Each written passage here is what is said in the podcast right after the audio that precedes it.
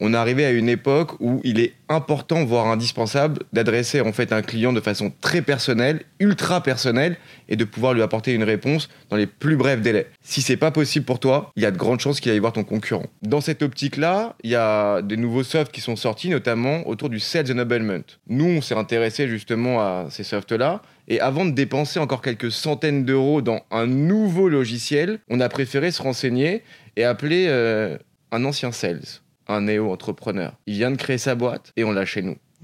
Pour moi, l'enablement, euh, c'est une évidence si tu veux scaler. C'est une base. C'est-à-dire qu'en fait, euh, tu dois avoir l'information au bon moment, au bon endroit. Et comme je le disais tout à l'heure, si t'es pas au courant du besoin de ton client aujourd'hui, alors qu'il l'avait avant-hier et que toi t'es resté sur euh, frérot, c'est fini en fait, t'es plus dans le game, c'est sûr. Maintenant, le problème, selon moi, c'est que euh, un, faut que les équipes soient coordonnées dans cette politique d'enablement, que ce soit hyper fluide pour que l'information arrive en temps et en heure aux sales. Et la deuxième chose, c'est qu'aujourd'hui, dans tous les softs d'enablement que j'ai vus, c'est utilisé à, dans le meilleur des cas, 10%, tu vois, et, euh, et dans le pire des cas, 1%.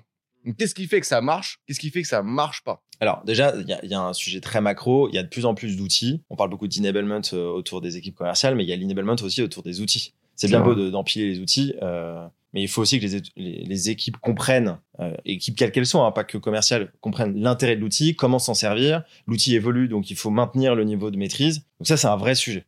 Euh, sur les, la partie commerciale, euh, je suis convaincu d'une chose, c'est qu'il faut faire simple. Et ça répond un peu à ce que tu décris. Si c'est pas utilisé aujourd'hui, n'importe quel outil, hein, quel qu'il soit, c'est qu'il y a un problème de simplicité. Donc c'est pas des outils qui ont été pensés pour le end user, pour l'utilisateur final. Et c'est ça pour moi la, la, grosse problématique. Donc je pense qu'on a un virage, on a un vrai tournant de marché. Et il y a de plus en plus d'outils qui réfléchissent euh, leur positionnement et leur construction produit autour de l'utilisateur final. Et nous, c'est vraiment notre cas chez Alto. Si c'est pas utilisé par l'utilisateur final, donc le sales, du coup, en fait, l'information ne peut pas revenir. Du coup, en fait, elle peut pas être récupérée et analysée par le market, elle peut servir à personne. Mais c'est comme tout, c'est euh, t'achètes une voiture, tu t'en sers pas, tu vas la vendre. Et ben t'achètes un outil, tu, tes équipes s'en servent pas, tu te churnes. Bah c'est fini. Surtout, et genre euh, je continue vraiment parce que je suis vraiment hyper d'accord avec toi. Aujourd'hui en fait il y a une tonne de solutions euh, pour les sales, donc dans la sales tech. Mm. Il y en a qui sont intéressantes, il y en a qui servent à rien, il y en a qui sont indispensables, mm. donc surtout au CRM. Aujourd'hui, le CRM, qui est l'outil indispensable pour un sales, il est rempli par combien de sales? Déjà, tu vois. Donc, à la base, donc si la data n'est pas là et qu'il y a déjà le, enfin, sur la base, on ne Mm. remplit pas le CRM, pourquoi on remplirait en fait euh, une solution de enablement? Alors, c'est un, une vraie, c'est une très bonne question. Euh, Encore une fois, encore ça une fois. m'arrive. non, alors, je pense que la plupart des sales remplissent euh, le CRM. Après, il y a remplir et remplir. Effectivement, c'est une tâche qui est quand même assez fastidieuse. Euh, ils sont tête dans le guidon, il faut aussi un peu les comprendre. Et, et il s'agit pas simplement de le dire, il faut mettre en place des actions. Quand on dit, il faut les comprendre. Ok, bah, comment, en comprenant ce postulat, on change les choses? Si, si aucun CRM n'est rempli dans aucune boîte, ou en, en tout cas pas correctement rempli, c'est qu'il y a un problème ailleurs. C'est pas que de la faute du sales. Ouais, je suis d'accord. Bon, donc ça, c'est macro. Euh, et pour répondre à ta question, je pense, et c'est un peu lié, qu'il y a un problème de simplicité. Mais euh, qu'on parle de sales ou d'autres populations, on est tous euh, dans une société où, euh, euh, comment dire, on est un peu euh, flemmard, on, on aime bien trouver des Quoi? raccourcis. Quoi? Je- Mais ça va pas? J'enfonce des portes ouvertes. Non, mais je pense qu'il faut. On attend que le lead arrive directement dans ma boîte. Voilà, on attend de rien faire. Et, et ça, malheureusement, on nous a fait un peu trop croire ça avec euh, la multiplicité, la Ouais. multiplication des outils euh, de lead generation, de sales automation, etc.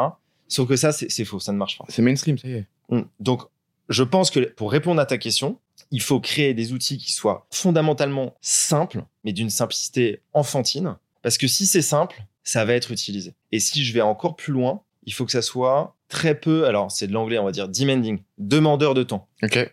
Le, encore une fois, les équipes commerciales, c'est pour ça qu'on s'est euh, focalisé sur euh, cette cible, ont très peu de temps à allouer, ont déjà beaucoup d'outils, mais ont un vrai, euh, une vraie problématique, une vraie douleur autour de la maîtrise de la connaissance. Pourquoi? Parce qu'elles sont challengées tous les jours dessus. Donc si elles ont un outil simple, intégré à leurs outils qu'ils utilisent déjà, donc aucun effort d'onboarding, et en plus qui s'utilise en 4 secondes, normalement ça fonctionne. Ouais, mais il y a deux trucs. C'est-à-dire qu'il va pas les chercher. En fait, un, il va pas les chercher. De plus en plus, moi, ce que je vois, c'est qu'il attend que ça lui tombe mâché dans la bouche en mode euh, OK, vas-y, file-le-moi. Là, c'est quand même un très bon outil pour qu'on lui donne l'information au bon moment. Mec, c'est la passe D, quoi. Mais je suis d'accord avec toi. euh, Aujourd'hui, le sales, euh, il, a comme, il est beaucoup sollicité. Mais s'il était mieux organisé, il n'aurait pas besoin d'être aussi sollicité. Ou en tout cas, il pourrait justement choisir quel type justement d'action il veut mener. C'est pas si simple. Alors ça dépend, ça dépend ce qu'on vend. Mais euh, je me, je me rappelle mes années de sales. euh, j'ai souvent, j'ai quasi exclusivement vendu des logiciels. Les logiciels, en plus dans l'écosystème tech. Donc écosystème très très euh, dynamique. Traduction, ça change tout le temps. Et donc toutes les connaissances qui étaient documentées changeaient en permanence. Je vois ce que tu veux Et dire. donc les équipes et moi le premier, on n'allait pas lire ces connaissances. Et puis quand t'es C'est avec un client, en fait. mais oui, et puis quand tu avec un client, tu vas pas. Alors, je, je, je veux pas faire du name shaming sur Notion, mais Non. tu vas pas sur Notion euh, ou sur d'autres bases On de va pas faire connaissances. ça. T'as pas le temps d'aller lire de, des blocs entiers de, de contenu et tu peux pas les régurgiter à ton client. C'est impossible, ça ne fonctionne pas et t'as pas le temps. Le problème, c'est qu'il y a beaucoup en fait de gens qui ont acheté de, des solutions de sales enablement. Il n'y en a pas 50 000 euh, et c'est plutôt des grands comptes. Mais c'est, ils ont confondu sales enablement et LMS. LMS, Learning Management System. Donc en fait, une, en gros concrètement une bibliothèque de formation, le Netflix de la formation, qui permet justement à chacun de pouvoir prendre une information et de la traiter. T'en penses quoi? Enfin moi, enfin, je dis ce que j'en pense. Euh, on est, on est pas loin de se tirer une balle, mais euh, du coup, je te laisse. euh, Ah bah, c'est un vaste sujet. Et, alors, pour, pour moi, mais c'est ma vision des choses, les outils de sales enablement dont tu parles, on va pas citer de nom, mais qui viennent principalement des États-Unis, parce qu'ils ont, ils ont un temps d'avance. C'est des outils déjà, d'une part, qui sont très orientés grand compte, Mm. pour des raisons évidentes. Le prix. J'aurais pas dit ça en premier, mais euh, pour moi, c'est des LMS adaptés à une cible sales en, ayant un peu boosté la partie euh, peut-être euh, enablement. C'est-à-dire avec des leviers d'activation plus évidents qu'un LMS qui est vraiment un outil de back-office où tu vas vraiment sur une notion de learning. Là où un, outil sales enablement, tu vas plus être sur un outil à l'intersection entre le front et le back-office et tu vas pouvoir te servir d'éléments, de leviers pour les ressortir à des clients ou des prospects. Mais c'est des sans offense, pour moi, c'est des outils qui sont très lourds pour en avoir utilisé dans ma carrière, qui sont très très lourds à, mettre en place, à maintenir. On n'en parle pas, mais la maintenance d'un outil. Euh, si on, trouve que remplir un CRM c'est compliqué, un LMS ou un outil sales enablement c'est euh, c'est dantesque. Et donc, in fine, il y a très peu d'usage.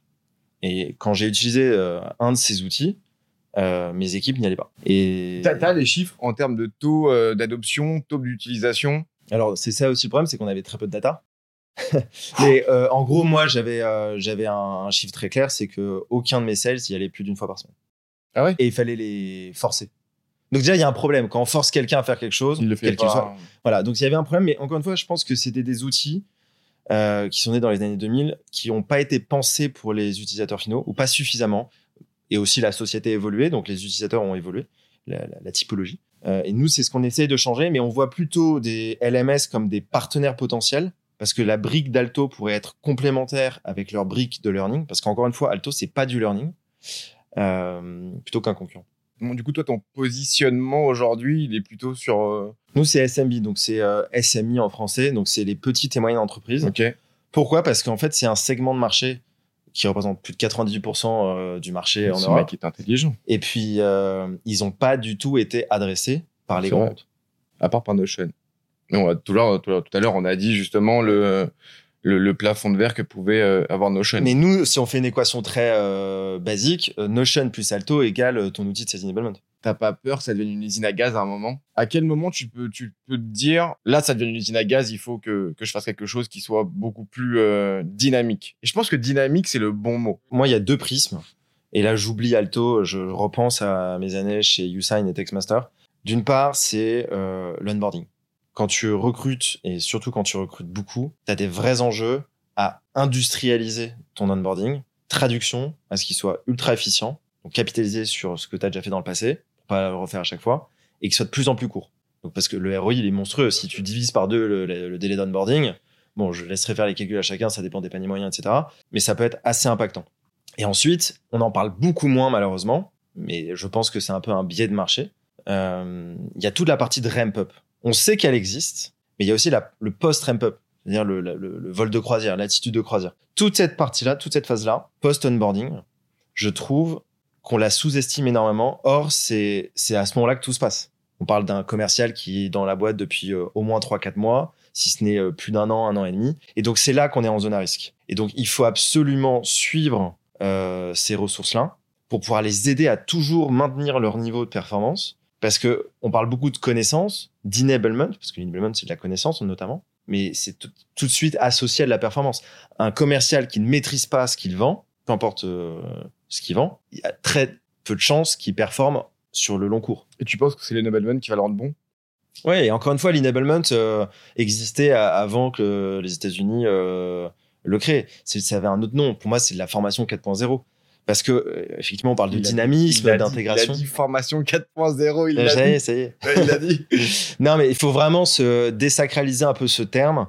Je pense que ça va surtout concerner des entreprises qui sont en passage à l'échelle. Ouais. Donc, qui recrutent énormément, qui ont des gros objectifs de revenus et qui ont besoin d'industrialiser le recrutement et l'onboarding et le maintien euh, des connaissances de leurs équipes sur le long cours. Ok.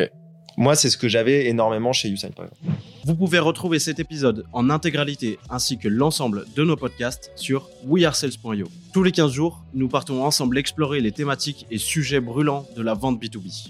We Are Sales by Dreamcatcher Sales, le podcast créé par des commerciaux pour des commerciaux.